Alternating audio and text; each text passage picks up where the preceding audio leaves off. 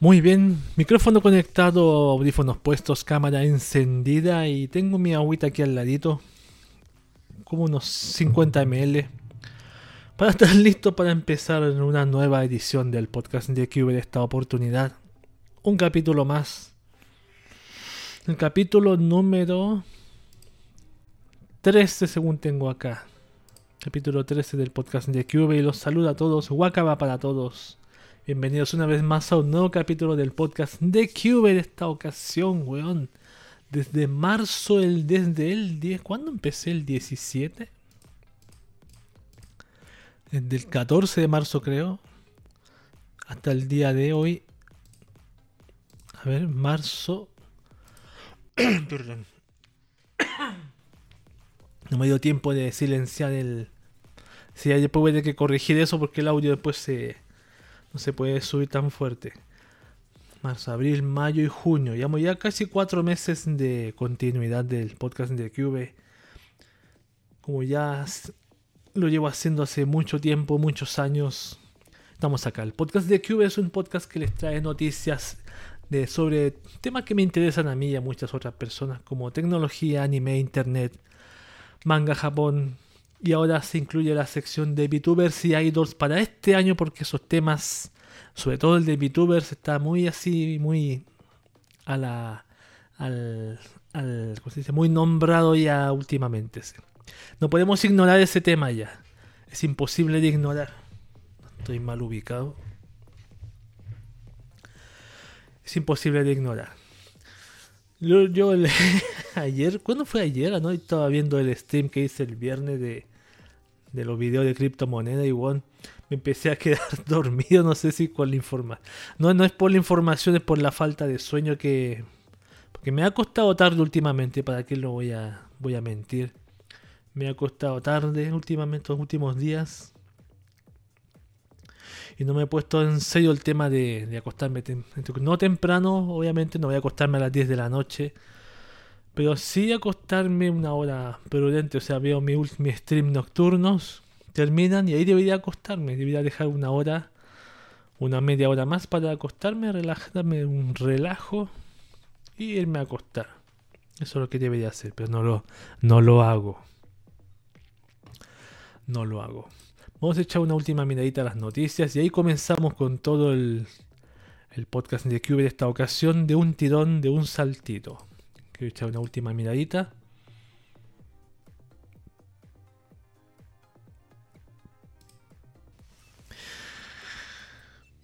Bien, comencemos con la noticia de tecnología del podcast de Cube, con las noticias que están sucediendo o ya sucedieron la semana, las últimas, los últimos días.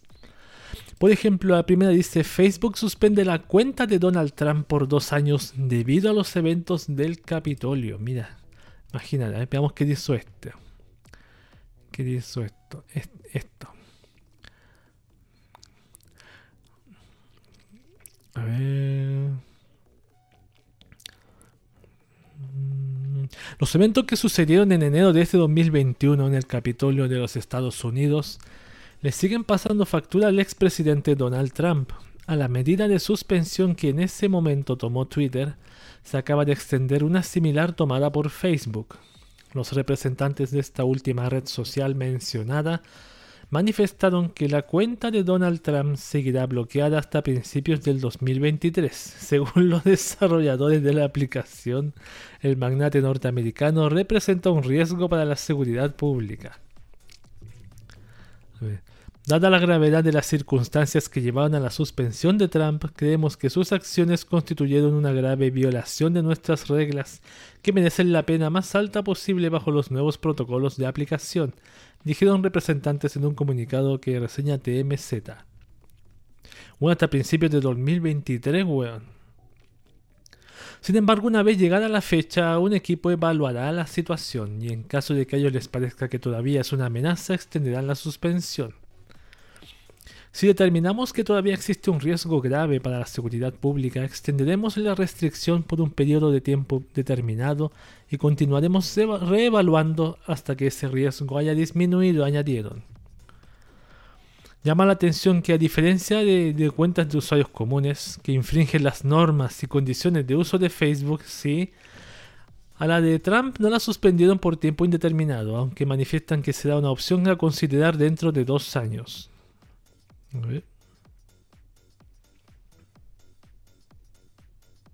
¿Cómo no la suspendieron por un tiempo indeterminado? Por dos años, bueno, casi lo mismo. Dos años, ¿cuántos pasan dos años? No voy a decir que dos años pasan volando, pero.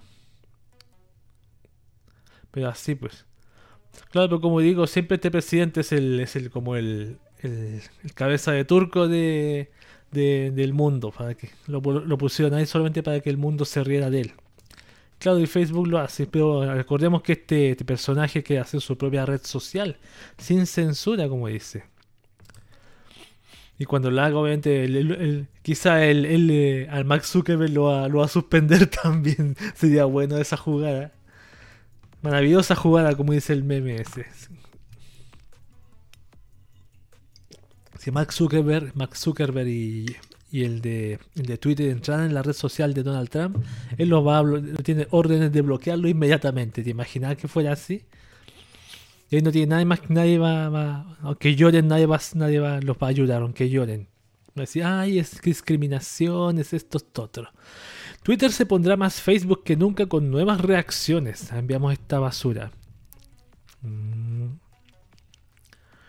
Una vez más, igual que en junio de 2020, la investigadora Jane Manchon Wong ha utilizado su cuenta oficial de Twitter para compartir imágenes de interfaces de prueba que demuestran la existencia de estas reacciones en la red social.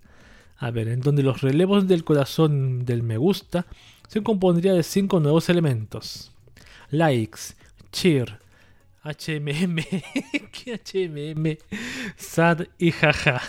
Qué tontería, weón. Como podemos observar, ni siquiera existe una imagen o emoji concreto para cada una de las reacciones. Y el corazón se repite más de una ocasión. No sabemos si esto sea intencional o si más adelante integrarán una animación o figura para cada reacción, o si por el contrario será así de minimalista e innecesariamente confuso el asunto. Por lo que señala la propia Wong, todo apunta que en realidad el desarrollo de esto se encontraría aún en sus etapas más tempranas, así que igual los iconos para cada reacción aún pueden ser distintos al final. Por supuesto. Mira, a ver qué reacciones, likes, ya. Cheer, HMM. Ese es para el porno. Ese es para el porno. El, el, mm, para el porno. El sad para las noticias tristes. Y el jaja para las noticias felices. Oye, qué condicionante, weón. Qué condicionante. O sea, si hay una noticia feliz, todos ponen jaja. Qué tontería más grande, weón. En vez de escribir jaja. y aparte jaja con H, H-A, H-A. Los likes ya y los cheers son como la imitación de los bits de. Ese es de los bits de, Twitch. ¿Eso se da para dar dinero a la gente? Puede ser, ojalá, sea así. Vamos con otra noticia. WhatsApp pronto podrá correr en cuatro dispositivos simultáneos. Chucha, por fin, weón. Resulta que la app entrará una beta, una prueba de beta pública en los próximos meses. En ella se permitirá a los usuarios acceder a sus cuentas en hasta cuatro dispositivos vinculados. Pero lo más curioso es que esto se descubrió en una charla de la gente de AA Beta Info con el director ejecutivo de Facebook, Mark Zuckerberg, el mismísimo, y el director de WhatsApp, Will Cathcart. Entre la información confirmada se anuncia igual la integración futura de la función ver una vez, similar a lo que conocemos en Instagram con sus mensajes privados que se autodestruyen. Así como un nuevo modo de desaparición, entre comillas, que ayudará a la discreción de los usuarios de la app. No se dijo nada concreto sobre el posible arribo de WhatsApp a la iPad, pero sí se habló de su futura compatibilidad. Así que todo apunta a que la plataforma tendría un gran arsenal de novedades programadas para ser probadas y liberadas en poco tiempo. Por lo menos no tendrá el jaja ni el, ni el HMMM. ¿Dónde dice eso de los cuatro dispositivos? ¿Dónde dice eso? En el titular, pero... Ah, la siguiente beta. Bueno. Igual Telegram tiene menos tiempo y lo hizo ya hace mucho tiempo atrás. Mucho. Y otra de WhatsApp también. Ya no, WhatsApp ya no limitará a quienes no acepten su política de privacidad. ¿Se acuerdan que hace tiempo habíamos, yo había visto un...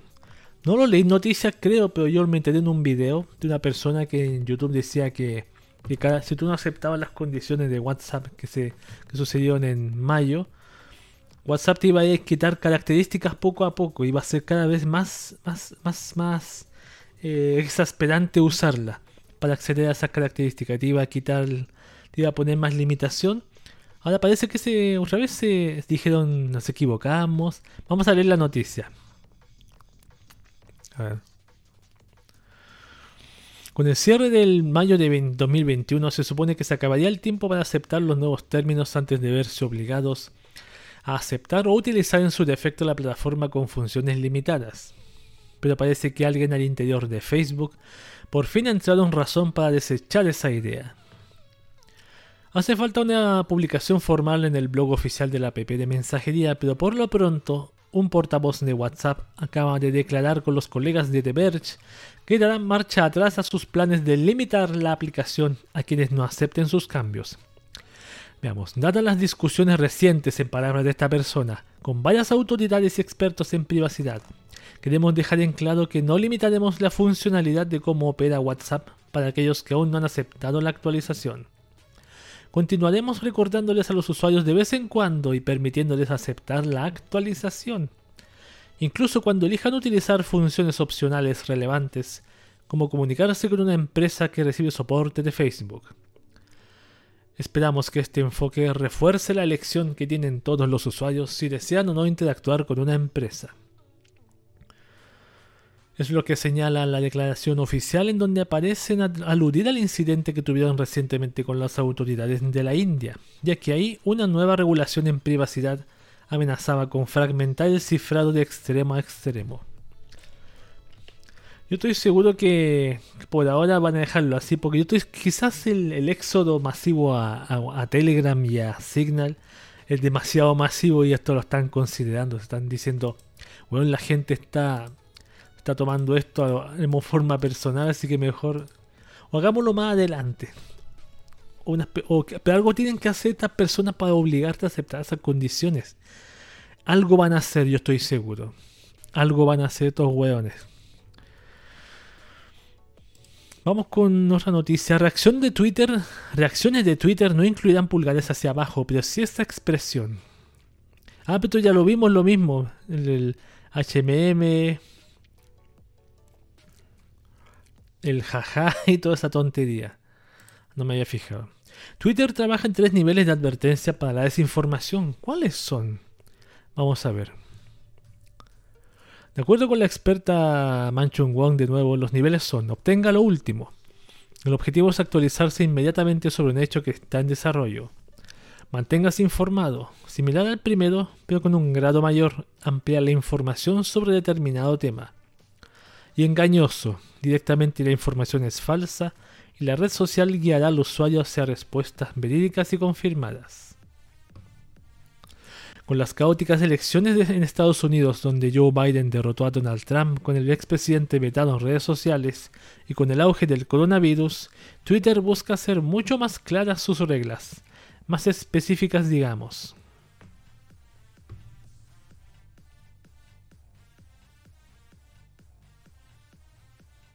Bueno, ejemplos bastante imbéciles.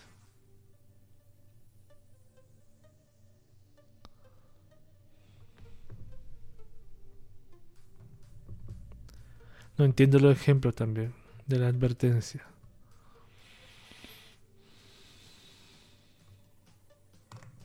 A ver qué es esto.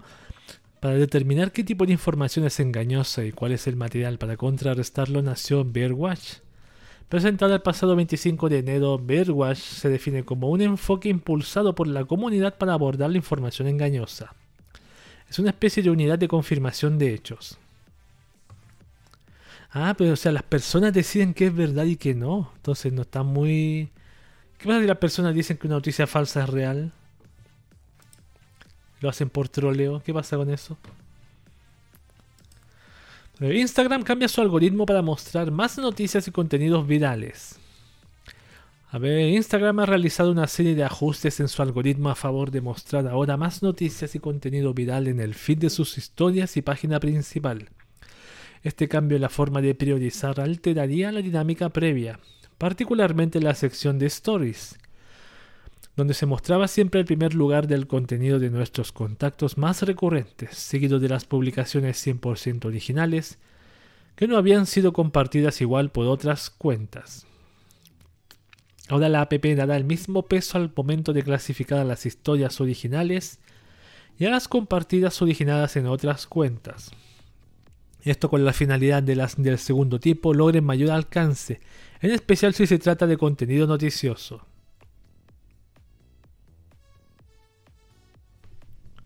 A ver todo luego de que al parecer, según marcan los informantes del Financial Times, el propio staff de Instagram se quejó por el comportamiento del algoritmo que enterraba publicaciones noticiosas sobre el conflicto de Israel y Palestina. Exactamente.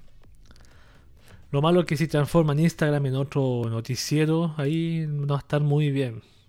En otro Twitter. Me refiero por las noticias que te pone. Norton 360 no solo será antivirus, también minará criptomonedas. Veamos este, esta noticia. A ver, el negocio de las criptomonedas continúa en auge, aunque en 2021 haya sido complicado para muchas, como el Bitcoin. Norton LifeLock, la empresa de servicios de ciberseguridad, lo sabe y por ello pronto lanzará una función para Norton 360 para minar. Es Norton Crypto será una herramienta minera incorporada en el popular antivirus que permitirá a los usuarios extraer para Ethereum. La empresa radicada en Tempe, Arizona emitió un comunicado para anunciar su decisión. A ver, estamos orgullosos de ser la primera compañía de seguridad cibernética de consumo en ofrecer a los coin mineros la capacidad de convertir de forma segura y fácil el tiempo de inactividad en sus PCs en una oportunidad para ganar moneda digital, apuntó Gagan Singh, director de productos de Norton LifeLock. Con Norton Crypto, nuestros niveles pueden extraer, nuestros clientes, pueden extraer criptomonedas con solo unos pocos clics, evitando muchas barreras de entrada en el ecosistema de criptomonedas. A ver, cuando la herramienta está habilitada, el software utilizará la tarjeta gráfica o GPU del dispositivo para extraer Ethereum. Luego se transferirá a una billetera digital, a una billetera digital de Norton alojada en la nube. Ah, es como una herramienta para minar Ethereum. ¿Por qué, es, como, una especie de ayuda para que tú mines Ethereum. Hmm. Muy rara la cosa. Muy raro el asunto.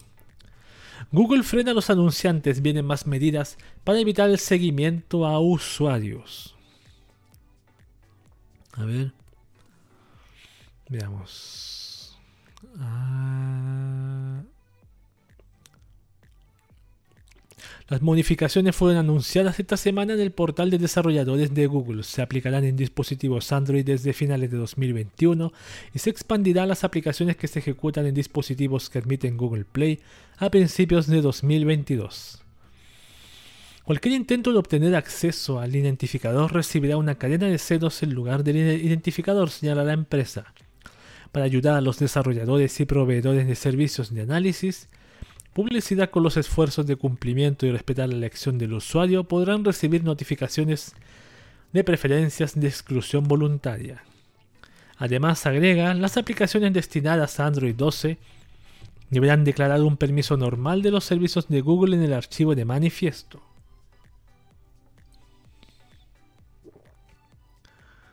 Hmm. No me quedó nada claro, weón. no me quedó nada claro. Vamos con la última noticia entonces. TikTok recopilará huellas faciales y de voz según su nueva política de privacidad. ¡Ay! Weón.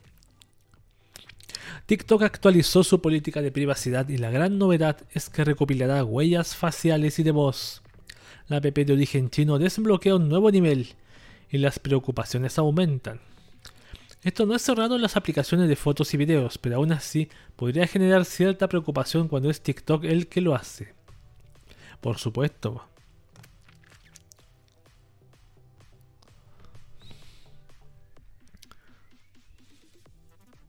Sí, porque es huella facial y huella de voz. Huella facial que es tu rostro. Escaneo de tu rostro. Huella de voz que es tu voz. Archivo MP3, tus tonos. Ahí vamos a ver qué va a pasar con, con TikTok. ¿Y qué va a hacer Estados Unidos también? Para pues lo mejor Joe Biden no se va a preocupar como Donald Trump, porque Donald Trump, para Donald Trump, TikTok era el enemigo del espionaje más grande que existe, pero para Joe Biden será lo mismo. Bueno, no creo, no creo que a largo, quiero que a largo plazo se diga que Donald Trump tenía razón, weón, porque es imposible que lo digan pues, con el tema de, de China. Bien, esas han sido las noticias de tecnología de esta ocasión. Esperemos un minutito más para las noticias interesantes. En un minuto más.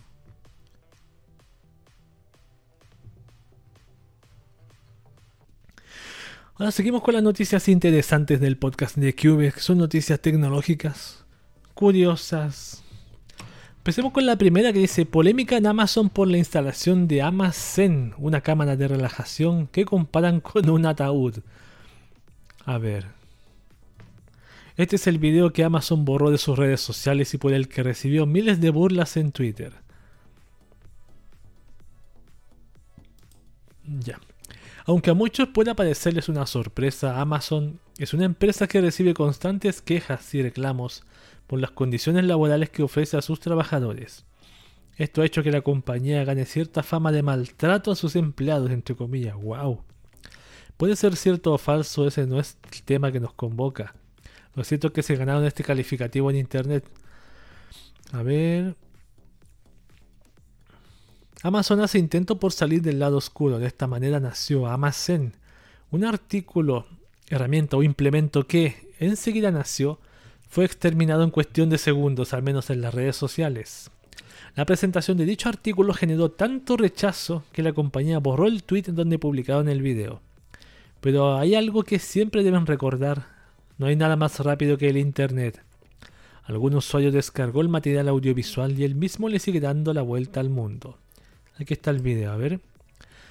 Amazon es una cápsula rectangular que de entrada parece tener las mismas dimensiones que un baño público o el tocador de un avión. Pero en realidad es mucho más grande y cuenta con una serie de distracciones en su interior que, según la empresa, ofrecen tranquilidad y son beneficiosas para la salud mental. La idea que tiene o tenía la empresa era crear un espacio dentro del mismo centro de sus operaciones que sirviera a los trabajadores para despejar la mente. Al ingresar al almacén, se encuentran con plantas, revistas, calefacción o ventilación y una computadora que tiene cero contenido de trabajo. En esta computadora se puede navegar en una amplia biblioteca de imágenes o videos que contrarrestan la inestabilidad mental o la intranquilidad.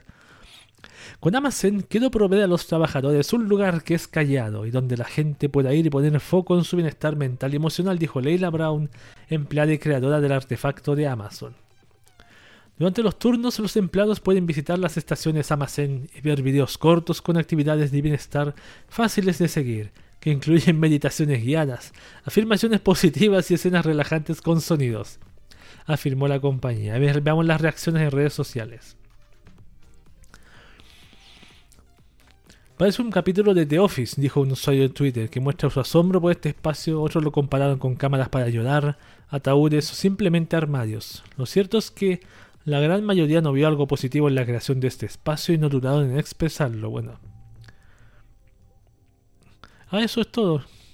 Claro, pues si tú, si tú yo pienso, si tú tienes tu, tus ocho horas de trabajo son con una, con un una condición laboral mala, claro, la empresa puede hacer esto para que te pases un momento de, de, sentirte bien, y pero después tienes que volver a la, a la, condición laboral mala, o sea, no es tan efectivo. ¿Por qué no hacer la mayoría del tiempo así? Que, que, sea así, por ejemplo, como lo muestra este video. Que sea la mayoría del tiempo sea así, por ejemplo, con plantas. ¿ah? ¿Por qué no hacer el, el 100% de la empresa así? y decir dejar un pequeño cubículo de un metro por un metro a que sea de bienestar. Encuentro malísimo. Encuentro malísimo. Vamos pues, mi, mi opinión lo encuentro malísimo. Debería ser al revés. Que la condición laboral sea como ese cubículo. Doom ahora se puede jugar en captcha. A ver. Ya no es raro ver Doom en distintos aparatos electrónicos, obviamente, pero verlo dentro de otro software es algo más curioso. Lo hemos visto en máquinas, refrigeradores, en impresoras, creo. También en, una, en, un test de embarazo, creo que me acuerdo. Y ahora dice, a ver, lo que veremos a continuación es algo que pocas veces se ha visto, pero ahora el mismísimo Doom se puede jugar para confirmar que no es un robot. Esto gracias a que se ha hecho un captcha en donde tienes un límite de tiempo antes de que el sistema te saque, un límite de tiempo en donde debes derrotar a distintos villanos que aparecen en la pantalla. Más curioso de esto es que no solo aparece un tipo, solo tipo de enemigos y mucho menos un solo escenario, pues a medida que intentes de nuevo, puedes encontrar una nueva manera de vencer el captcha. De verdad esto es una experiencia que debes probar por ti mismo, pues no hay nada como eso en el mundo entero. Este es el captcha. Ah, claro. Esta interesante manera de demostrar que no eres un robot fue creada por Miquel Campos Orteza, un desarrollador web español que pensó que la mejor manera de llenar un captcha era por medio de la eliminación de demonios de este juego y claro que estaba en lo correcto, según dice el que, escribió este artículo. Se cuidaron los visuales de los enemigos y del juego por lo que es como jugar una versión mini del juego original. Aquí podemos enfrentarnos a enemigos que por default o por defecto, deben ser cuatro enemigos los que debamos vencer. A ver la web del proyecto donde está Doom Captcha. Vamos a echarle un vistacito. Mm, no hay límite para poder disfrutarlo. Puedes hacerlo cuantas veces quieras hacerlo. A ver. Aquí está, Ah, es esto, qué fácil, weón. Vaya en sí. Con un solo disparo.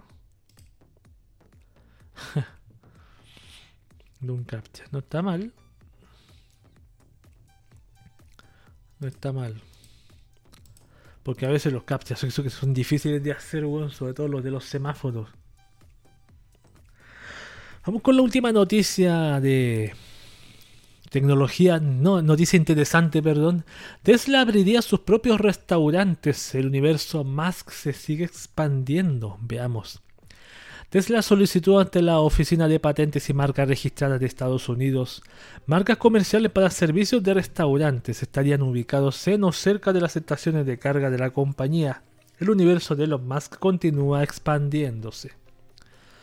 En una presentación firmada el 27 de mayo, la empresa de Musk pidió marcas comerciales para servicios de restaurantes emergentes, de autoservicio y de comida para llevar, además de restaurantes comunes. Una de las solicitudes presentadas es el uso de una T para su logotipo, como esta. El portal recuerda que en 2018 Musk dijo que su empresa podría abrir un autocine de la vieja escuela con patines y restaurante de rock en una de las nuevas ubicaciones de Tesla Supercharger en Los Ángeles. Este proyecto permaneció inactivo por tres años, solicitándose recientemente nuevos permisos de construcción. Mm. ¿Será realidad este, este restaurante de los Musk, Sería curioso ver qué, alimentos tendrá. Carne a la Musk, hamburguesa Tesla. No se me ocurre. A mí no se me ocurre qué, qué cosa podría traer, Bien, esas son las noticias interesantes y en un minuto más volvemos con las noticias de anime, weón. Así que me tomo un descanso de un minuto para seguir agregando las noticias que me faltan. Mientras la gente del chat se manifiesta. ¿Hay alguien en el chat? No. Nadie. A ver.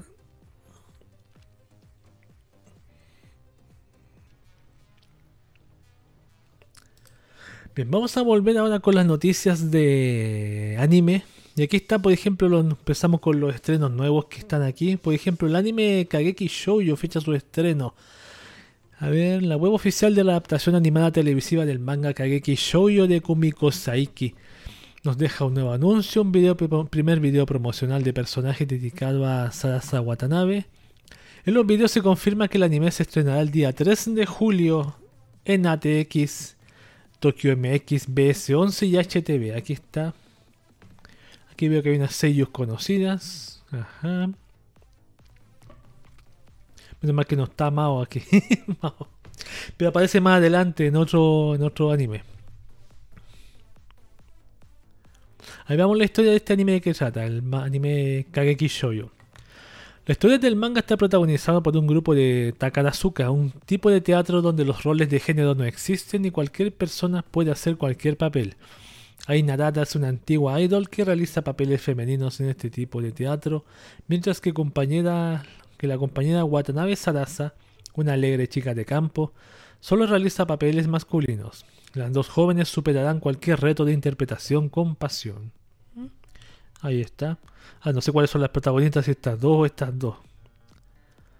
Interesante, esa tiene el pelo así como el personaje que aparece en, Love Live. La tercera Love Live, perdón. Ahí está. Kageki Shoujo para que le interese. Tsukimichi Moonlight Fantasy recibirá los insultos de una diosa de otro mundo el 7 de julio. A ver. Típicos titulares de este tipo, de, de Crunchyroll, A ver que este anime vamos a ver cuándo se estrena y de qué trata.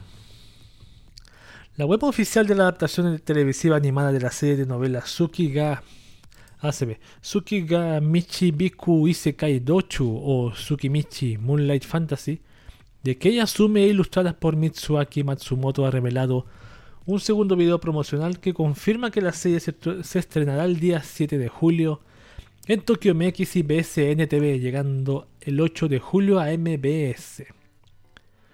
Ahí veamos de qué trata. A ver, ya, típica Seiyu, Yurika Kubo. Aquí está Yurika Kubo, la de Love Live, la que hace a Rin de Love Live. Reina Abuela, no me acuerdo quién es. Veamos de qué este anime. Makoto Mizumi es un joven estudiante que acaba en otro mundo cuando lo invocan como guerrero. Por desgracia, la diosa de ese mundo opina que Makoto es más feo que pegar a un padre con un calcetín sudado, hasta que lo mira con así que lo mira con desdén. con desdén le quita su título de guerrero salvador y lo deja tirado en un mundo desconocido.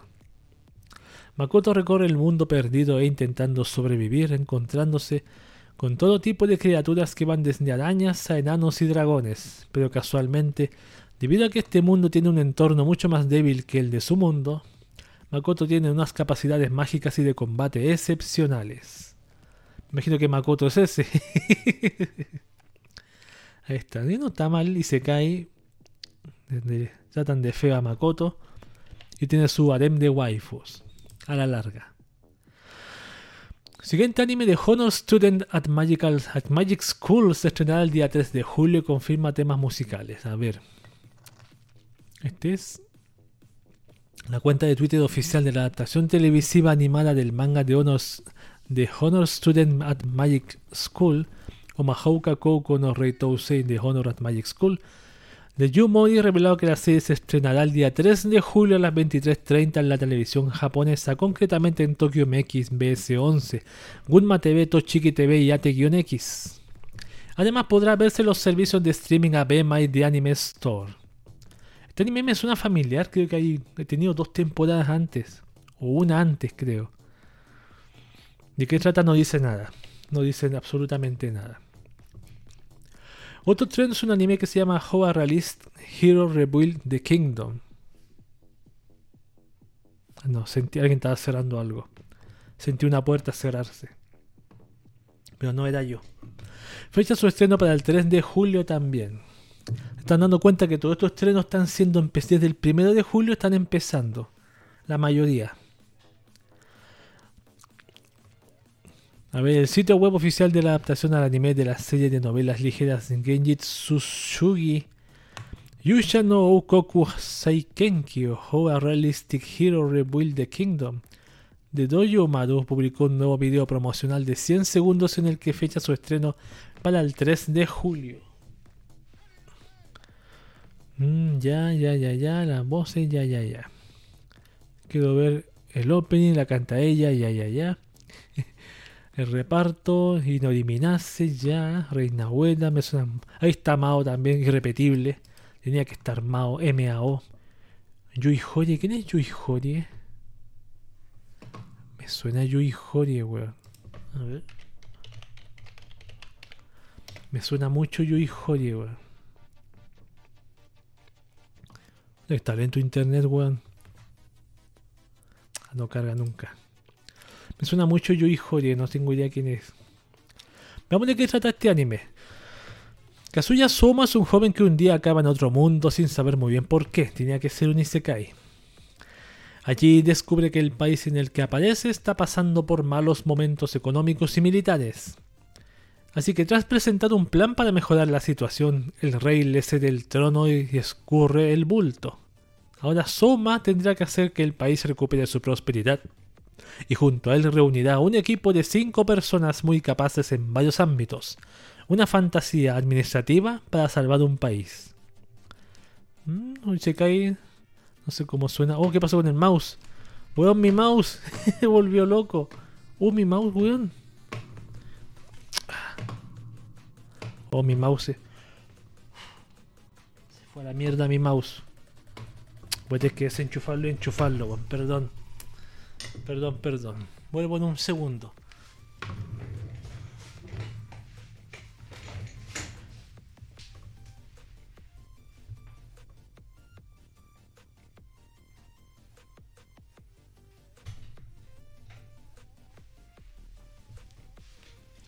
No sé si ese era el mouse, sí, ese era el mouse, el solté.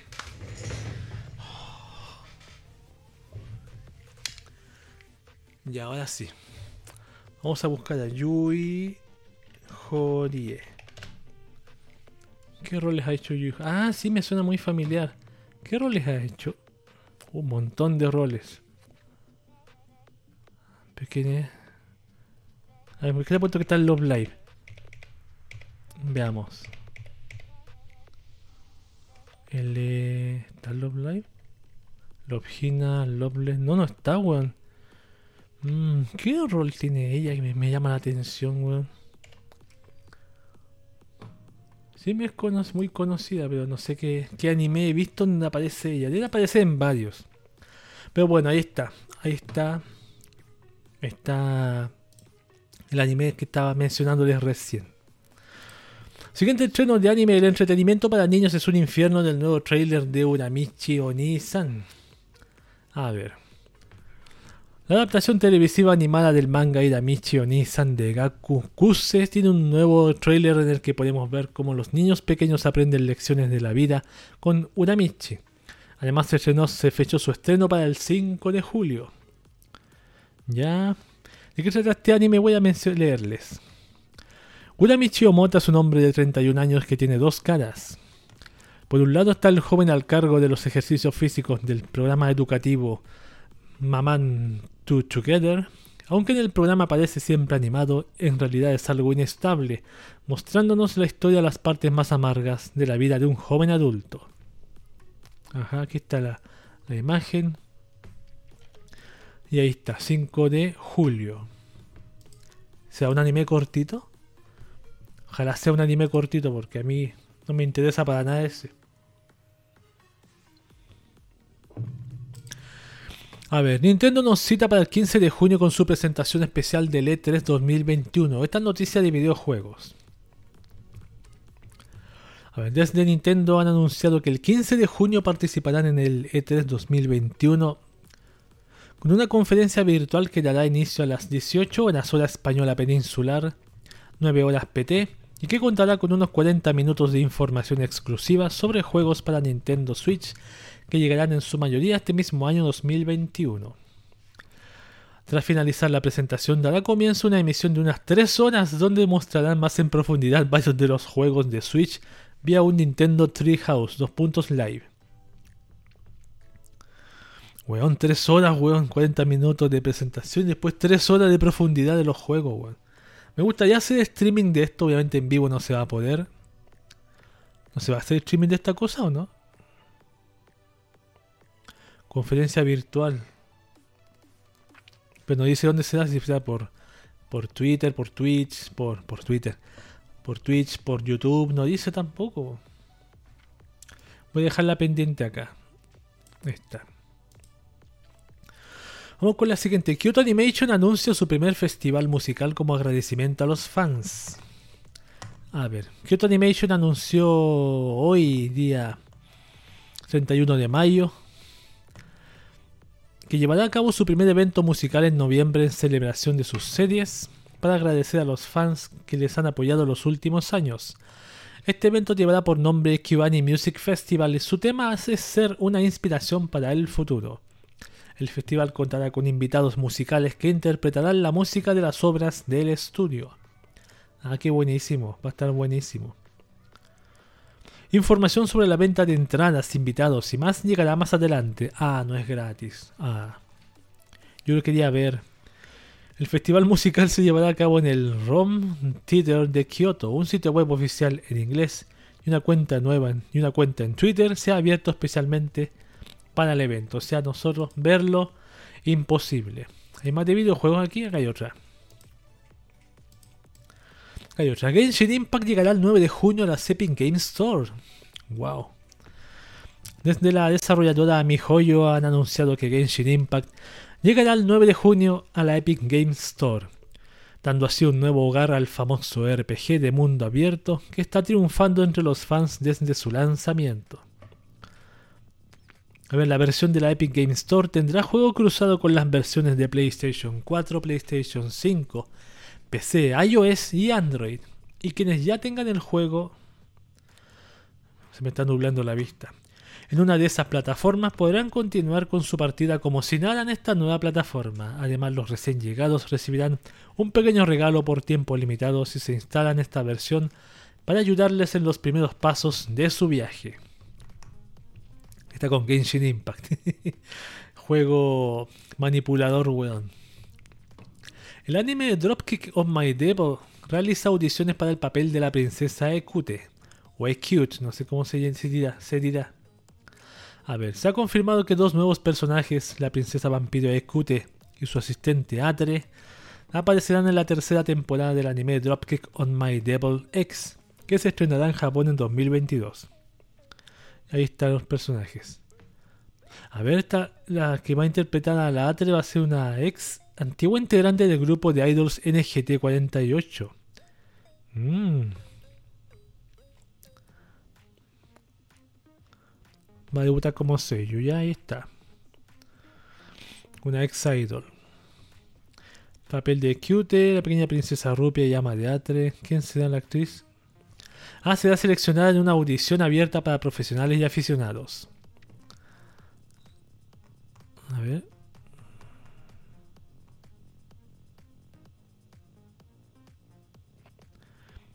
Y la niña se ve, esta la, la, ama se ve bastante, se ve bonita, pero se ve que es bastante zoom zoom por lo que veo aquí.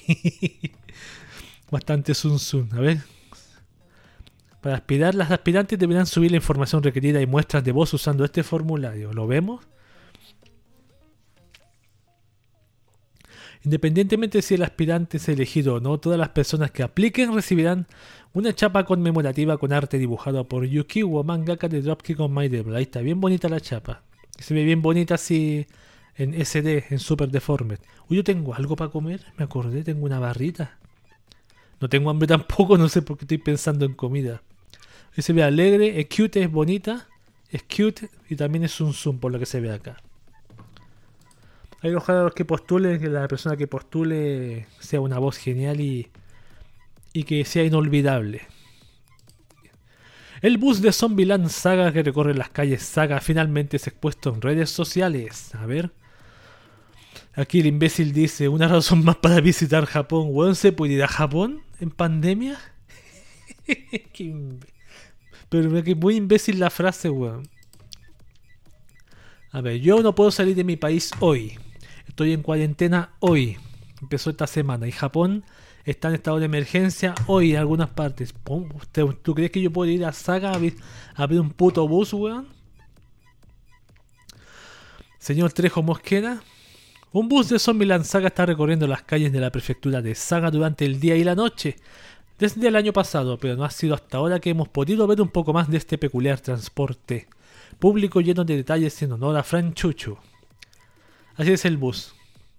El usuario de Twitter Asagiri96MC consiguió subir al autobús en su visita a Saga y compartió la experiencia en su cuenta en la red social, dejando caer de forma muy casual que subir a este autobús era como entrar en el cuarto de un otaku. No sé si lo dijiste por las cosas o por el olor, quizá lo dijiste. No sabemos si a ustedes les interesa, pero nosotros seguro que queremos ir a las zonas rurales de Saga a bordo de este bus. Bueno, si se puede ir también, pues hay que considerarlo.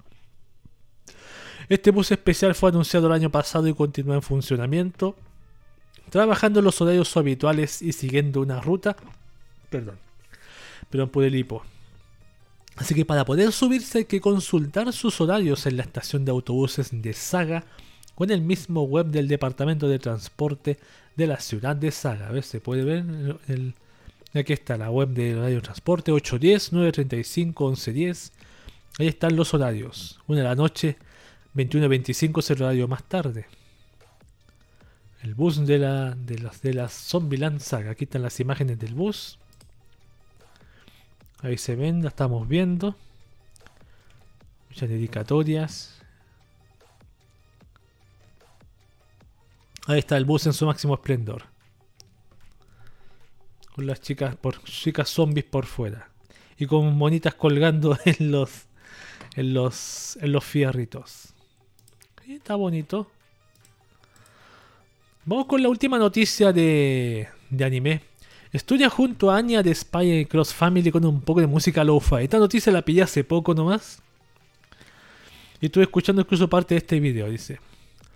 Para celebrar el lanzamiento del más reciente volumen del manga Spy X Family de Tatsuya Endo, el canal oficial de YouTube de Jump Comics publicó un video de 30 minutos de Anya estudiando con música lo-fi de fondo. El video es parte de una campaña para celebrar el éxito de la franquicia y ayudar a Anya a pensar ideas para el Día del Padre. Ahí está el video, con música lo-fi de fondo. Como los típicos videos estos de, la chica que estudia. Es como una imitación, está basado en eso obviamente.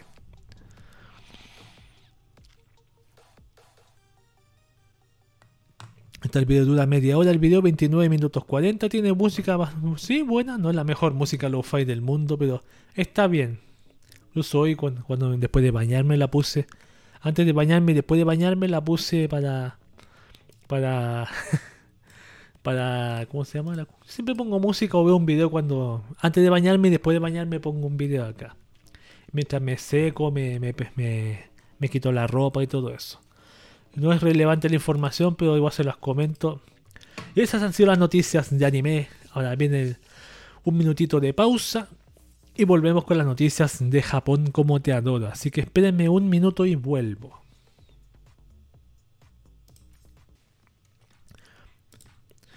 Bien. Regresamos acá en el podcast de y yo con ganas de ir al bañito, igual me las aguanto. Para leer las noticias de Japón como te adoro. Aquí están. Empezamos con la primera. Dice Japón. Arrestan a un hombre por vender artículos no oficiales de Bungus Stray Dogs. Veamos, el 3 de junio en Japón la División de Atención al Consumidor del Departamento de Policía de Prefectura de Hyogo y otras autoridades arrestaron a Koji Omae, de 28 años, empleado oficinista, por haber violado la ley de derechos de autor al vender fotobotones o pines no oficiales de la franquicia de Bungus Stray Dogs. Fotobotones, qué buen nombre de los pines, aquí están. De acuerdo con el reporte de la policía en Japón, Omae era el encargado de una línea de producción de artículos oficiales de la franquicia y produjo cargamentos adicionales fuera de las horas de trabajo. Se informó que vendió los productos a alrededor de 50 mujeres de entre 30 y 40 años, qué interesante la demografía, consiguiendo una ganancia de alrededor de 4,4 millones de yenes, cerca de 40 mil dólares. El reporte indica que Omae trabajó como encargado de una línea de producción genuina hasta marzo de 2020, produciendo un total de 1880 fotobotones fuera de las horas de trabajo y basados en los personajes de la franquicia.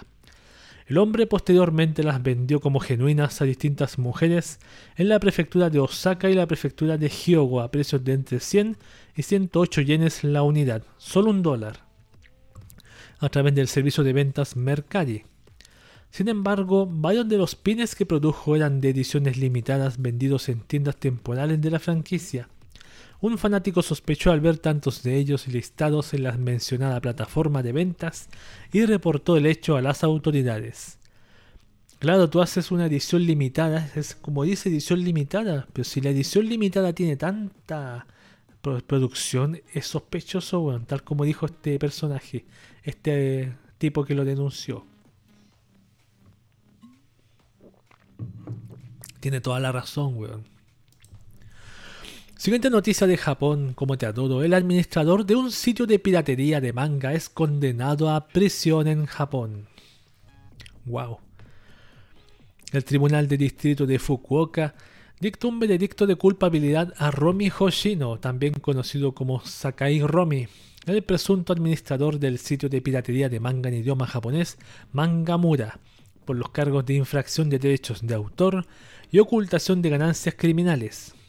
Hoshino de 29 años ha sido sentenciado a 3 años de prisión, una multa de 10 millones de yenes, alrededor de 91 mil dólares, y una multa adicional de 62 millones de yenes, alrededor de 565 mil dólares. Esta última multa se basa en los ingresos comprobados que obtuvo del sitio y que depositó en una cuenta en el extranjero. Wow.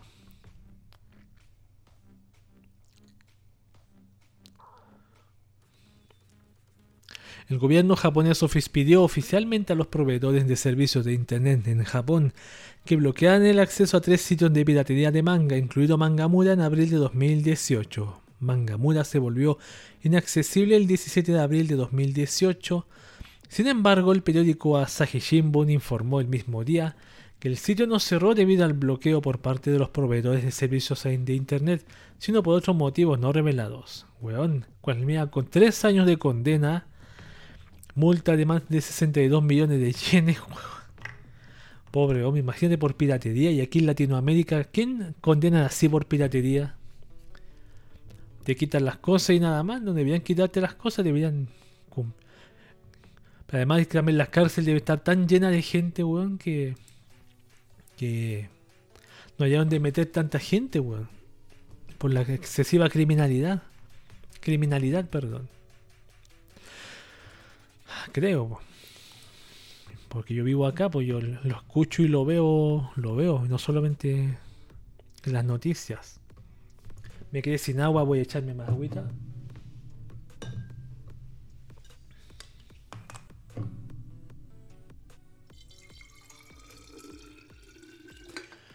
Por mientras voy a leer la, siguiente noticia que dice Japón. Un hombre fue arrestado tras pedirle a una mujer que le mostrara sus pechos. Ay, A ver, un hombre originario de la ciudad de Kurayoshi en la prefectura de Tottori en Japón fue arrestado por haber hecho comentarios obscenos a la empleada de una tienda de teléfonos, pidiéndole que le permitiera ver sus pechos. El hombre de ocupación desconocido y de 41 años de edad fue arrestado entonces bajo sospecha de haber violado la ordenanza para preservar el orden público. A ver, de acuerdo con la investigación realizada por las autoridades, entre las 10.46 y las 13.04 horas del pasado 31 de mayo, en una tienda de teléfonos en la ciudad de Kurayoshi, el hombre supuestamente avergonzó extremadamente a una de las empleadas en un lugar público, pidiéndole en voz alta que le mostrara sus pechos y llamándola Boing Chan. del Boing Boing. Viene de eso, me imagino, Boing Chan. El hombre llegó a las instalaciones del lugar para pagar su factura de teléfono y no está relacionado de ninguna forma con la mujer agredida. Tras recibir el reporte desde las instalaciones de la tienda, se realizó, una investigación y se hizo evidente que el hombre había cometido el delito, por lo que fue arrestado cerca de las 5 horas del 1 de junio. El hombre negó varios de los cargos durante el interrogatorio, por lo que las autoridades en Japón están investigando las causas detrás de su comportamiento. Quizás quería hacer lo que sale en el anime este del Doguesa. ¿Te acuerdas del anime de Doguesa? El tipo que se inclina diciéndome, por favor déjame ver tus X cosas. Quería hacer la misma, quería hacer un Doguesa con Boin-chan. Boin-chan. A lo mejor la chica acusada era bastante Boin-chan, weón. Y el hombre no se aguantó, weón. Yo me imagino que debió haber sido así, weón. A ver. Ya, la cafetería que inspiró un diseño en Love Live Superstar explicó su versión de la polémica. ¿Se acuerdan que hace rato estamos leyendo unas noticias sobre Love Live Superstar y una cafetería que decían que había traído mucha gente otaku, sushi, rara? Bueno, aquí está la, la última explicación de la cafetería. El día de ayer el equipo de producción del proyecto multimedia Love Live Superstar anunció que cambiarían el diseño del edificio de la cafetería de los padres de Canon Shibuya, una de las protagonistas y miembros de la música, unidad musical Liela, tras conflictos con el local Café Casa cuya fachada sirvió de inspiración. Ahí está. Sin embargo, el personal de la cafetería también emitió su propio comunicado informando una situación muy diferente a la que los estudios Sunrise declararon, declararon en el suyo. A ver, a todos los fanáticos de los Live Superstar, hace un año recibimos una llamada de alrededor de 5 minutos por parte del empleado de, empleados de Sunrise informándonos que querían utilizar el diseño de nuestra fachada como modelo para una cafetería en un anime que estaban produciendo. Recibí la solicitud por teléfono y consentí el uso del diseño a través del mismo medio. No obstante, al mismo tiempo que di autorización me dijeron, mañana algunos miembros de nuestro equipo se presentarán en las instalaciones. Estuve esperando el día siguiente, pero nadie vino. Desde entonces nadie se puso en contacto conmigo conmigo desde los estudios Sunrise, así que pensé que simplemente pensé que cambiaron de opinión. Más de un año pasó desde entonces y en abril de este año descubrí que al final sí habían utilizado el diseño en Love Live Superstar. Lo que es más, también descubrí que, ese diseño ya lo habían emitido en comerciales en televisión. Para ser honestos, estábamos furiosos. Nos disculpamos por los problemas que nuestra furia causó a los fanáticos que vinieron de visita. Debido a todo lo anterior tuvimos una conversación con los estudios Sunrise y ellos se disculparon por no haber explicado correctamente el trato ni ponerse en contacto después. Como resultado de nuestra conversación ambos decidimos que el diseño del exterior de ese edificio sería cambiado. Queremos disculparnos con todos aquellos que planeaban visitar nuestro establecimiento con su relación con los Live Superstars. Incluso después de todo esto algunos todavía siguen viniendo, con lo cual les estamos muy agradecidos. El área en donde estamos es residencial, no causen problemas a los vecinos. Lo mismo. No hay código de vestimenta, pero por favor entiendan que no los dejamos ingresar con cosplays extremos. Claro, ahí está el motivo. ¿cuál es el motivo de, desquitarte con los, con los otaku, No, no, es, no, tienes tú que desquitarte con la gente que te va a ver, pues eso fue lo malo que, pasó aquí. Estaban furiosos y se desquitaron con la gente que iba a visitarlos.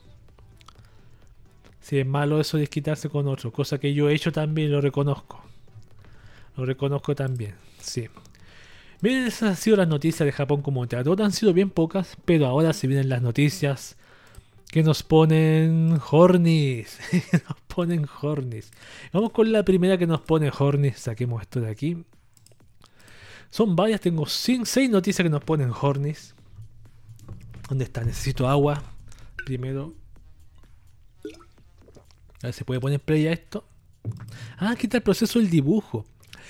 Kentaro Yabuki publica una sensual ilustración de Tulobru. A través de su cuenta oficial de Twitter, el autor Kentaro Yabuki Tulobru y allá Ayakashi Jungle anunció la transmisión de un video especial en colaboración con la actriz de voz Haruka Tomatsu, la voz de Lala Satalin de Look en la adaptación animada de Tulobru. Ambos tuvieron una conversación mientras que Yabuki realizaba una ilustración en vivo. A ver, escuchémosla.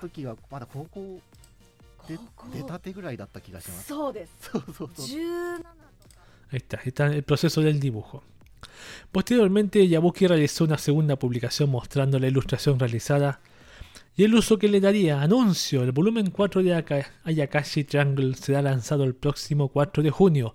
Como beneficio de compra, planeamos entregar la ilustración realizada en el video a todo color. Aquí está la ilustración.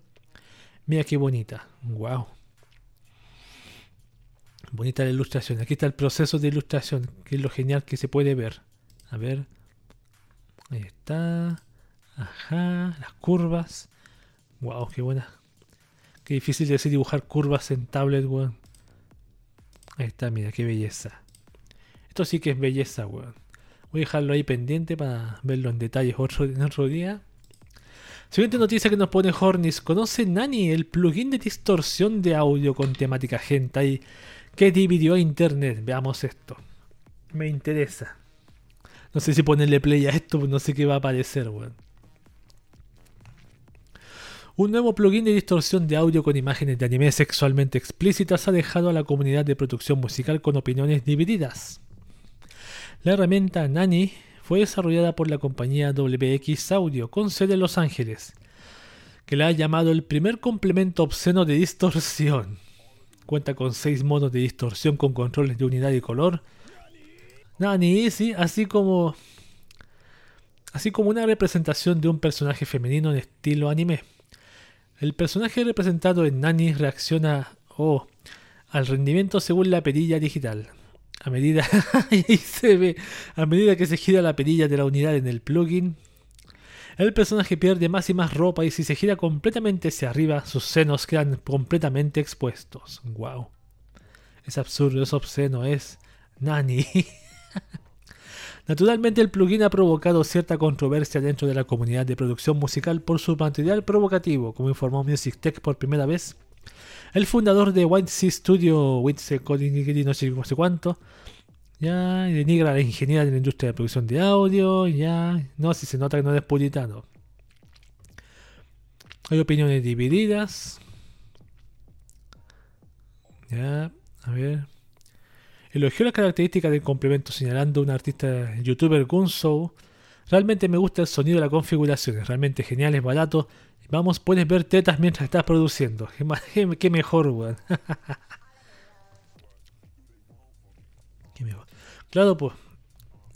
en todo caso, no sé si la primera, debe ser la primera plugin que tiene con temática hentai. Y eso es que lo, peor, no sé si decir lo peor, lo mejor de todo esto es que va a ser la primera que va a imponer este tipo de cosas. Después van a aparecer más de otro tipo con este tipo de cosas. ¿Te imaginas Audacity con temática hentai? Sería genial, que yo haga aumento del audio, apriete un botón y aparezca una imagen así. Esto es un, es un distorsión de batería bajo, ¿qué más? Batería bajo. Está. Batería bajo, guitarra, a todo tipo de instrumentos. Bueno, hay que mencionarlo por lo que es, un instrumento para distorsión. Intentando ser divertido, pero hay gente que últimamente estamos en una época de cristal que a nadie le gusta nada. Supuestamente. Así que hoy aquí a provocar comentarios. No sería mala idea probar. Yo puedo probar plugins. En Audacity creo que sí. Si me lo busco, me lo busco, me lo buscaré. Bien, vamos con la siguiente noticia que nos pone Hornis. Las novelas ligeras Otome Game Sekai wa Mob ni Kibishi Sekai Des abren su cuenta de Twitter. En distintos foros de comentarios en Japón se reportó la apertura una cuenta de Twitter para las novelas ligeras escritas por Yumu Mishima ilustradas por Monda. La cuenta compartió una ilustración y el siguiente mensaje. El mensaje a mí no me interesa, lo que me interesa a mí es la ilustración que la vamos a ver. Miren, muy bonita muy bonita. la, puse aquí porque me puso Horny. Es una, no es una Neko, sí es una Neko y es una Inu acá. Una perra y una gata. Siguiente noticia que nos pone Hornis. Descubren el domicilio de la actriz para adultos Amy Fukada. Wow. Amy Fukada es quizás una de las actrices de videos para adultos más popular tanto dentro como fuera de Japón, contando apenas con 23 años. Sin embargo, no todo en su vida gira en torno a esta industria, pues también cuenta con un canal de YouTube a través del cual recientemente publicó un video que preocupó a sus seguidores. Resulta que su dirección fue filtrada en internet por lo que debe mudarse de su domicilio actual. Como dieron con su dirección, básicamente unos estudiantes universitarios la reconocieron cuando la vieron comprando en una tienda de conveniencia. Y desde allí se desató la información. El tema sobre la curiosidad del domicilio de una actriz porno no es único en Japón, pero sí inusual, pues aunque no son completamente aceptadas en la sociedad, cuando alcanzan un nivel de del nivel de Amy Fukada, no les queda más que aceptarlas. Al final, Fukada publicó una actualización en Twitter con una fotografía y un mensaje despidiéndose de su domicilio actual. Aquí está.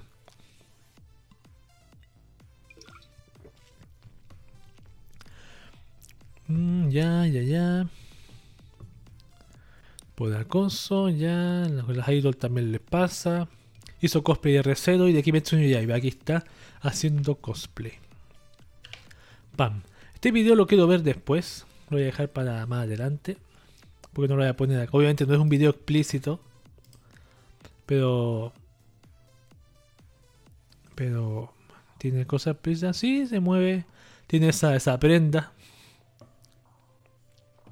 Pero nada más. Voy a anotar el nombre para hacer unas investigaciones. Para ver qué tal. Investigaciones serias. Siguiente noticia que nos pone Horny Horny Hornis. Supersónico aparece bronceada en una nueva y sensual figura, A ver. Yo vi esta figura y dije, no, esta guay de noticia que nos pone Hornis. La compañía Good Smile Company anunció el lanzamiento de una figura escala 1.6 basada en el personaje supersónico de la franquicia multimedia del mismo nombre para el mes de mayo de 2022 en Japón. Presentando una nueva figura escala vistiendo un atuendo de camarera combinado con un fantástico y sensual traje de baño. Ahí está basada en una ilustración original realizada por Suji Santa. Supersónico ha sido recreada sosteniendo dos grandes platos de curry en ambas manos. El dinamismo de la escena y el cuidado en el coloreado de sus líneas de bronceado hacen de este producto una figura completamente detallada de punta a punta, de pieza a cabeza. El producto tiene una altura de 280 milímetros, tendrá un precio de 22.800 yenes, alrededor de 219 dólares, y se encuentra disponible para reserva en el sitio oficial del distribuidor, que es Good Smile, en el periodo de comprendido del 3 de junio al 15 de julio de este año. Mira qué belleza, wow, esas nalgotas, weón. Ahí está. Muy impresionante la figura esta, sobre todo con el coloreado que tiene. Ella dice Go Go Sónico, bronceada. No me gusta obviamente, pero sí, la, con el detalle ese. Está genial. Y por último, últimas noticias que nos ponen Horny, Horny, Horny, Hornies. Los artistas de internet ya han profanado la nueva asistente virtual de Samsung. Estas imágenes tienen son contenido no apto para el trabajo, así que las pasaré rápido. Algunas. No las voy a mostrar obviamente, Distintas imágenes filtradas han revelado que Samsung está planeando lanzar un nuevo asistente virtual con el nombre Samsung Sam. El servicio generalmente incorpóreo esta vez ha recibido una forma física e inmediatamente provocó que los artistas de internet la profanaran entre comillas, es decir, que lanzaran ilustraciones eróticas inspiradas en su diseño.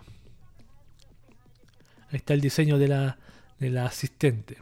Parece un personaje de estas animaciones de, Pixar. Los, asistentes digitales como Siri para Apple o Alexa para Amazon brindan ayuda a los usuarios cuando operan tecnologías como los smartphones. Sin embargo, Samsung ha decidido darle a, un nuevo, a su nuevo asistente, si las filtraciones resultan ser ciertas, ya, un cuerpo real que hará que los críticos se pregunten por qué les tomó tanto tiempo capitalizar una idea tan rentable. ¿De dónde surgió la filtración? Ah. Resulta que los estudios de animación con sede en Brasil, Light Farm, compartieron las ilustraciones de arriba y después las eliminaron. No obstante, aquellos que alcanzaron a verlas lograron descargarlas y bueno, el resto es historia. Finalmente cabe señalar que Samsung no ha emitido ningún comunicado al respecto de esta próxima asistente virtual, por lo que al momento solo se le puede considerar un supuesto. Un supuesto. Más ilustraciones pueden ser encontradas a través del hashtag que se está utilizando en Twitter que simplemente es Samsung Sam. Esta es la asistente.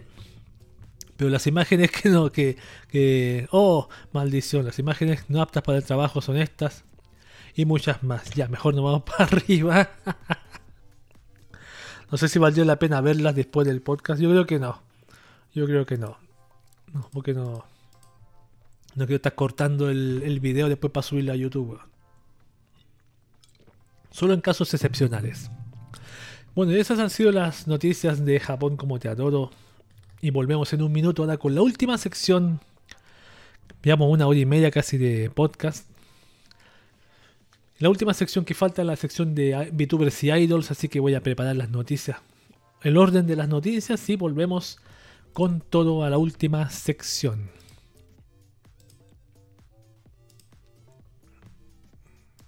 Vamos a terminar de leer este podcast con la última sección que son las noticias de VTubers y Idols. Bonitas Idols, bonitas VTubers, que me alegran la vida. Todas las VTubers y las idols me alegran la vida. Me alegran la vida, por eso las sigo. A ver. Vamos con la primera noticia que dice así. Las VTubers Nino Mae y Nani y Takanashi Kiara se unen al club del millón de seguidores, weón. Durante el pasado fin de semana, la primera generación de HoloLive English celebró que sus dos últimas integrantes, Ninomae Inanis y Takanashi Kiara, se unieron al club del millón de suscriptores en sus canales de YouTube. La humana con tentáculos logró alcanzar la meta del 27 de mayo, mientras que el Fénix, que no es un pollo, hay que recordarlo, no es un pollo, renacido hizo lo propio el 30 de mayo. Con estas dos VTubers alcanzando este importante registro, cada integrante de la primera generación lo ha conseguido. Gaurgura, de hecho, ya se aproxima a los 3 millones de seguidores. Conchas. Conchas, weón. ¿Te acuerdas que Gura tuvo el millón como en un mes? En un mes, weón, fue la primera. Y fue la más. La más precoz, más precoz por decir de todos. Aquí está. Agradeciendo 12 horas maratón por el millón. 12 horas, weón, de izquierda. A ver. Claro, mira. ¿Y qué hizo, weón? Jugó Minecraft. Jugó no sé qué. Jugó Among Us. Jugó. Te puso a cantar. Oh, weón. Jugó a otro juego. Jugaste de los gusanitos. Oh, seis juegos, weón. Dos horas cada uno. Wow, qué difícil. Yo un día, un día me mandaré un 12 horas. ¿Haciendo qué, weón? Esa es la pregunta, ¿haciendo qué, weón? ¿Qué podría hacer en 12? No, yo me gustaría mandarme un 3 horas por mientras. Soy. No, se me ocurre que podría hacer 12 horas de podcast, no lo creo, porque mi garganta se. A las 3 horas, 2 horas ya muere, weón. Ya, mi garganta a las 2 horas ya muere. Lo que me asombra es que no, últimamente me siento que está mejor, weón. Como que o yo me preocupo más de hablar mejor o de respirar más. No lo sé. Siguiente noticia de VTubers HoloLive Alternative anuncia un nuevo manga. En la cuenta oficial de Twitter del proyecto derivado de la agencia de YouTubers virtuales HoloLive Productions, titulado HoloLive Alternative, se anunció el lanzamiento del capítulo 0, prólogo, de un nuevo manga titulado Holo Earth Chronicles Side y Yamato Fantasia. El manga es, descrito, es escrito e ilustrado por Kousuke Kurose, encargado de adaptaciones a manga de Goblin Slayer, Inu Battle wa Nichiyu Kei no Nakade. Finalmente el capítulo fue lanzado directamente en japonés e inglés en este enlace, uh, lo vamos a leer. Y nuevas entradas serán publicadas de forma irregular. A ver, veámoslo. Aquí está. Mira, aparece aquí en Rusia. A ver quién aparece aquí. Hay un monstruo, hay dos monas. No sé quiénes son, me suena una. Interesantísimo, lo vamos a, le vamos a echar un vistacito. Ahí tuvo tres, tuvo como seis páginas solamente por ahora. Mira, ya tiene traducción al español. Aquí dice, eh, Fubuki, ese pedazo de armadura de ahí nos está dando una mirada malvada. ¿Qué que encontraremos a nuestro tipo malo? Bueno, dudo que sea un buen tipo bueno, claro, dicen que nada en la vida es blanco y negro. Bueno, está mal, weón. No está mal, voy a echarle un vistazo. Es como esa sinopsis que tenía. Estas dos personas que aparecen. Es como esa sinopsis que tenía de que se veían peleando. Es como eso. Aquí la pregunta que me hago es: ¿dónde cae la, la otra? ¿Dónde cae Matsuri? ¿Cae Pecora, corones, esta misma... ¿Dónde caen el resto de monas aquí en este universo? ¿Haciendo qué? ¿Cómo se llama la otra? Se me olvidó una. Bueno, ahí está. Voy a echar un ratito más. Podemos echarle un vistazo más rato. Le damos este manga más rato. Después del podcast que termine, ya lo vamos a leer juntitos. Además que lo tradujeron al español ya creo. No sé si está todo. Yo se los leo. Ah, son dos páginas solamente. Ah, no, lo tradujeron completo. Lo tradujeron completo. Bueno, casi completo, falta una página. faltan dos páginas, pero igual lo voy a leer, yo se lo voy a leer acá. Lo leemos juntitos. Siguiente noticia, HoloLive Matsuhiro Matsuri supera el millón de suscriptores en YouTube. A través de su cuenta oficial de Twitter, la youtuber virtual afiliada a la agencia HoloLive Production Matsuhiro Matsuri reportó que ha superado el millón de suscriptores en YouTube. Muchas gracias por un millón de seguidores, muchas gracias a todos mis amigos y seguidores que me han apoyado y me han permitido llegar hasta aquí. No tengo intención de detenerme, así que por favor continúen apoyándome tanto como puedan, escribió. Mira qué bonita la imagen. Se ve, mira, Loli aquí, sí. Se ve pequeña la decimoséptima miembro de HoloLive Production. Interesantísima. Más noticias de VTubers. HoloLive Usada Pecora continúa como la VTuber más popular de la marca. ¡Wow! El portal japonés Yahoo News Japan reportó que el número de suscriptores de la youtuber virtual afiliada a HoloLive Production Usada Pecora ha superado los 1,5 millones. Este logro llega alrededor de dos años después de su debut en julio de 2019 como miembro de la tercera generación de talentos. Mm. A ver.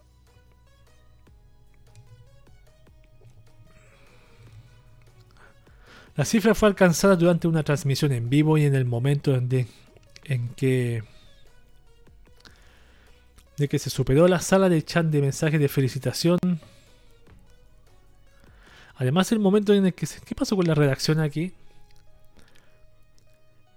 A ver, la cifra fue alcanzada durante una transmisión en vivo y en el momento en que se superó la sala de chat de mensaje de felicitación. Ahí, ahí está. Además, el momento en el que se superó la cifra fue compartido en redes sociales a través de las cuales también se volvió viral el tema. Si bien Gaurgura es quien domina en cantidad de suscriptores, es Susana Pecora, quien lidera como la chica más popular de HoloLive Production. Como muestra de su dominio, Pecora calificó dentro de las 5 influencers femeninas en el ranking publicado por Deserto a inicios del pasado mes de abril, consiguiendo la tercera posición. Aquí está el ranking. Aparece 1, 2, tercer lugar Pecora Channel. Interesantísimo. Pero esto es para Japón, Yahoo News Japan. Wow. Wow, en lo que es la Ahora lo interesante que yo me pregunto con, sin relación a, usar a Pecora, ¿se dice suscriptores o suscriptores los de YouTube?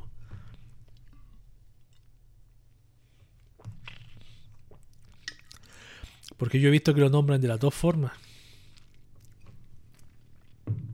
No importa. La última noticia de VTubers que tengo. HoloLive Kiryu Coco revela la enorme cifra de impuestos que debe pagar. A ver. Durante una de sus transmisiones, específicamente en la sección de Super Chat Reading, la super ya youtuber virtual afiliada a HoloLive Production Kiryu Coco comentó sobre el pago de impuestos que debe hacer acorde a su salario como VTuber. El clip fue compartido en fotos de comentarios eh, y aunque aún no se ha subtitulado al inglés, los subtítulos al japonés pueden ser traducidos como sigue. A ver, dice, mañana los impuestos del año pasado serán reducidos de mis ingresos de una vez por todas por parte del contado según la ley vigente. De hecho, el contador me contactó recientemente y me dijo, mañana es la fecha de pago de impuestos. Con tu balance actual, por favor, prepárate y sigue esforzándote. Realmente tenía que prepararme para ello. Por favor, chicos, mándenme su apoyo para estar lista para esto. Es una cifra mayor al Ford Ketaman los impuestos son muy altos, es su culpa, es culpa por hacerme la chica con mayor ingreso por super chat, pero muchas gracias.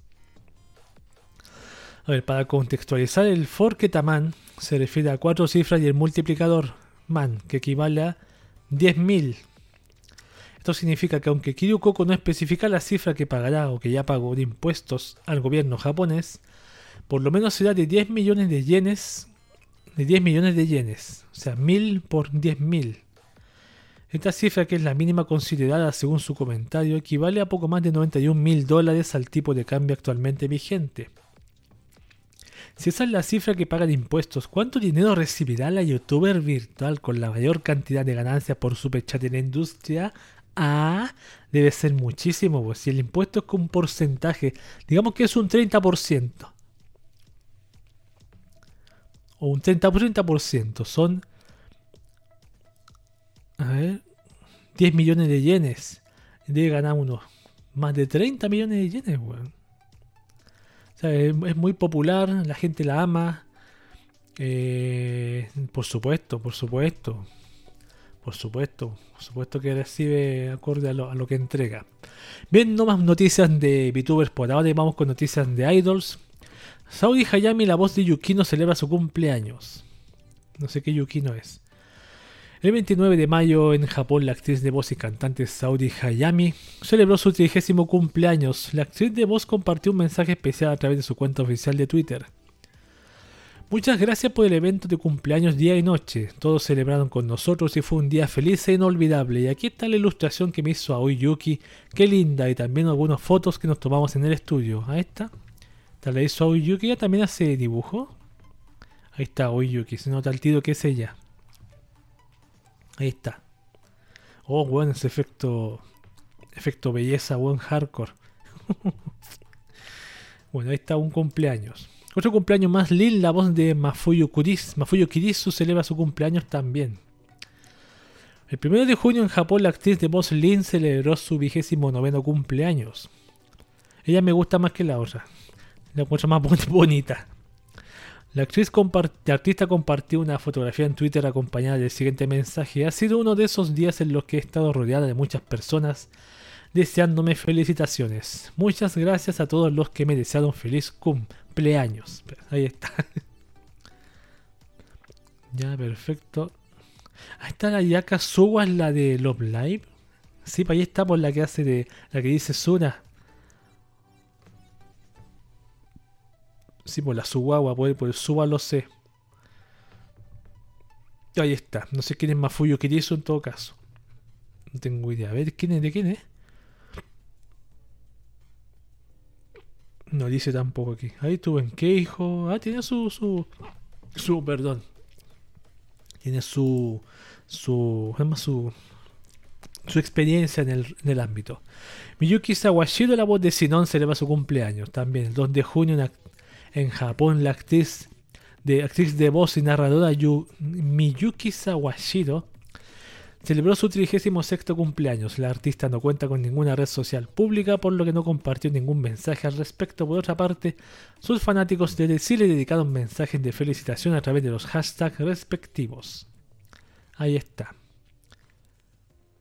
Ha interpretado temas musicales, ha hecho Sinon en Sword Online, Raiden Main Honkai Impact, Amagina Sur Lane, Kurapika en Hunter x Hunter. Ah, ella hace la voz. Ayane Yano en Kimi ni Todoke. Perfecto. Elizabeth Chidori en Persona 3. Mm, también. Rieku Gimiya, la voz de Kagura, celebra su cumpleaños. Otra más. El 30 de mayo en Japón, la actriz de voz y cantante Rieku Gimiya celebró su cuadragésimo segundo cumpleaños. La actriz de voz no compartió ninguna actualización a través de sus medios oficiales y su blog personal no ha tenido ninguna actualización en más de un año. No obstante, sus seguidores sí compartieron mensajes y dedicatorias a través de los hashtags correspondientes. Mía ya es la voz de Alphonse Elric en Full Metal Alchemist. Es la Full Metal Alchemist que estoy viendo yo la, la Brotherhood. Me imagino que la Brotherhood también me imagino. Kagura en Quintama, Happy en Fairy Tail. Tiene sus roles. Shana en Hakuga no Shana. Oh. oh. Y Taiga Isaka en Toradora. Ah, no es cualquier. Algunos la han calificado la reina Sundere. sí, pues Shaina Sundere. Luis parece que también. No sé si es. Pero Taiga también, pues. A nadie no me acuerdo. Y la, las Luis no me acuerdo también si era. Que no he visto esa franquicia tampoco. Así que la piden menos más, weón. La reina Sundere es ella, la voz de Taiga.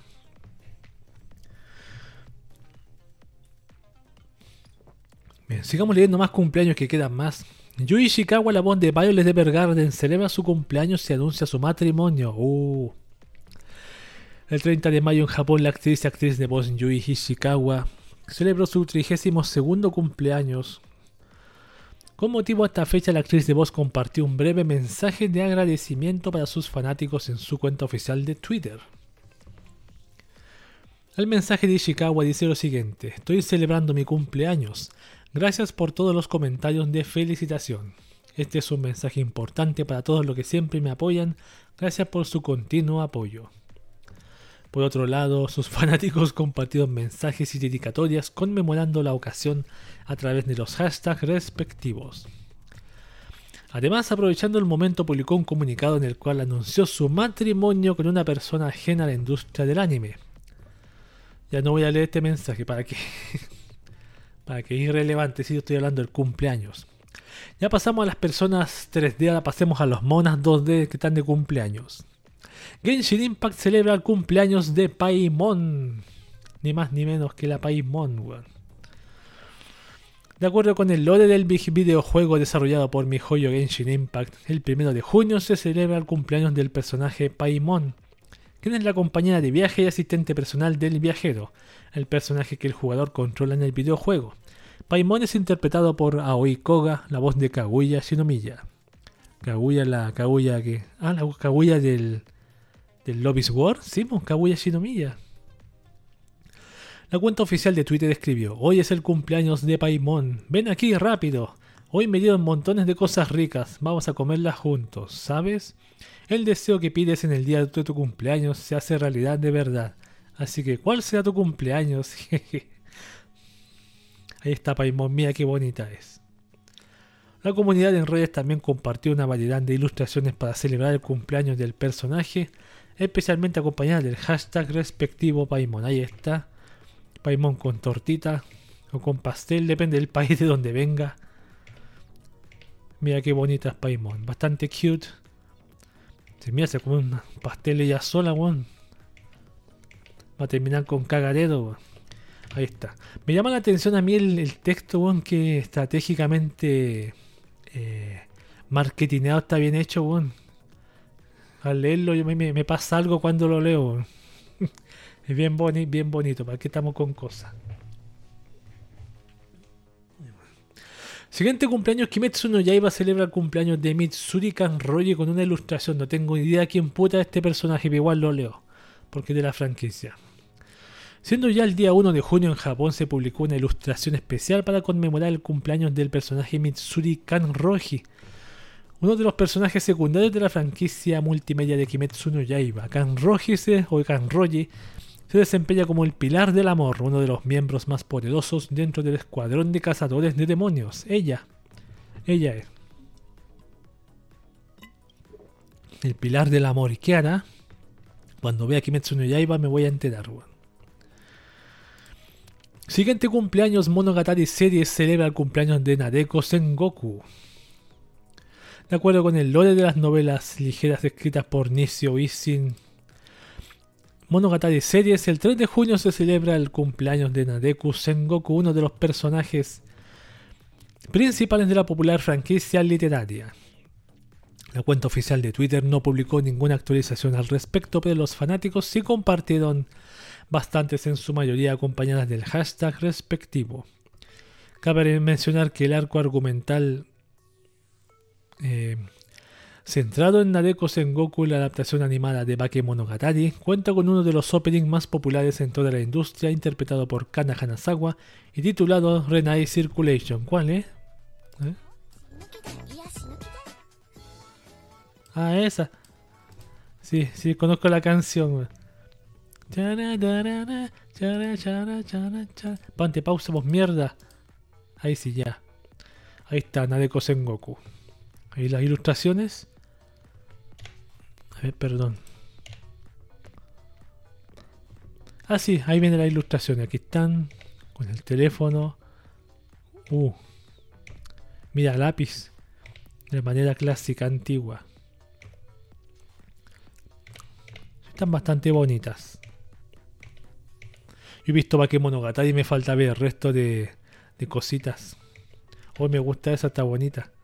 Para ponerla a la sección de. ¿Cómo se llama? De noticias que nos ponen Hornis.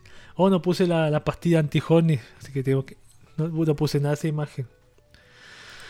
Bien, Rie Murakawa, la voz de Ram, celebra su cumpleaños. Ah, este cumpleaños de la, de la, de la, la Seiyu, no de la, de la RAM. Ya me equivoqué. A ver, tampoco era la RAM de. de. de, bueno, era otra. A ver. El 1 de junio en Japón, la actriz de voz, cantante y personalidad de radio Mie Rie Murakama celebró su 31 primer cumpleaños. La artista compartió un mensaje especial a través de su cuenta oficial de Twitter que escribió: Todos, muchas gracias por tantos mensajes de felicitaciones. Estoy muy complacida. Jejejejeje. También compartió una ilustración, compartió una ilustración que le dedicó Satoshi Koike, director de animación, y diseñador de personajes de la franquicia de Totama, en donde Murakawa interpreta a Nyatan. Ahí está, no, tengo idea de esa franquicia, pero está, se bonita, cute, una belleza, está bonita. Ahí está, Nyatan. Y esas han sido todas las noticias de, de idols y VTubers, y esas han sido todas. Ese ha sido el fin del podcast de Cube de esta oportunidad. Como siempre mencionar que este podcast de Cube se puede ver en vivo y en directo por este canal de Twitch arroba Room en Twitch los días domingo 22 horas hora Chile, 21 horas hora México, 23 horas Argentina. También el audio de este podcast lo puede escuchar en la aplicación o página anchor.fm o anchor.fm porque yo subo este mismo audio y se distribuye también por Spotify, por Google Podcast, por Apple Podcast, Breaker, entre otras plataformas. Ahí está. Hemos llegado al fin, momento de despedirme.